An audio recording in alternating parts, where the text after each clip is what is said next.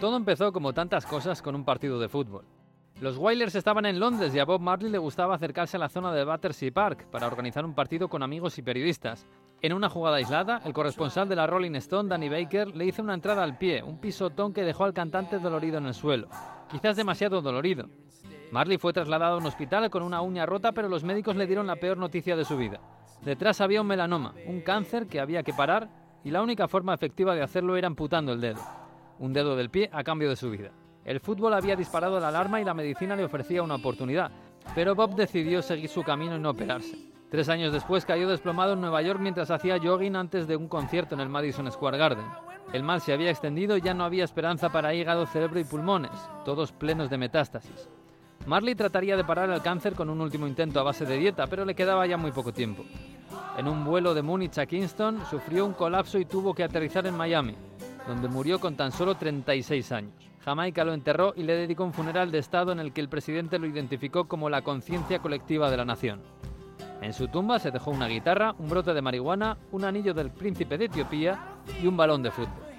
El fútbol no pudo salvarlo, pero lo intentó, a cambio de una vida de amor a la pelota del Rastafari más famoso del mundo. Dicen que la afición la heredó de su padre, aunque Norman Marley no se ocupó demasiado del chico. Era un militar británico aficionado del Liverpool, blanco y con una madre terriblemente racista. A Bob lo rechazaban en la escuela por su mitad de niño blanco y en su familia inglesa por su mitad de niño negro. Él optó por sus raíces africanas, pero hubo quien lo rechazó como novio de su hermana porque en esta familia no queremos blancos. Después llegó el reggae y la filosofía Rastafari, su éxito mundial y sus 13 hijos fruto de su matrimonio, sus adopciones y sus múltiples infidelidades. Y en cada rincón del planeta que visitaba también jugaban partidos de fútbol, generalmente con la camiseta de Brasil, porque Marley amaba el deporte por su padre y por Pelé, al que siempre quiso conocer pero se quedó con las ganas. Cuatro décadas después de su muerte, el legado de Marley también ha quedado en el fútbol, en este lado del Atlántico.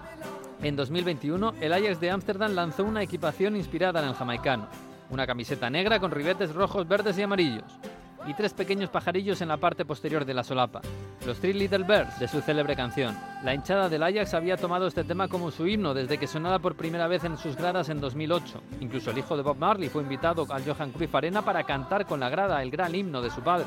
La camiseta se ha convertido en la más vendida del club neerlandés.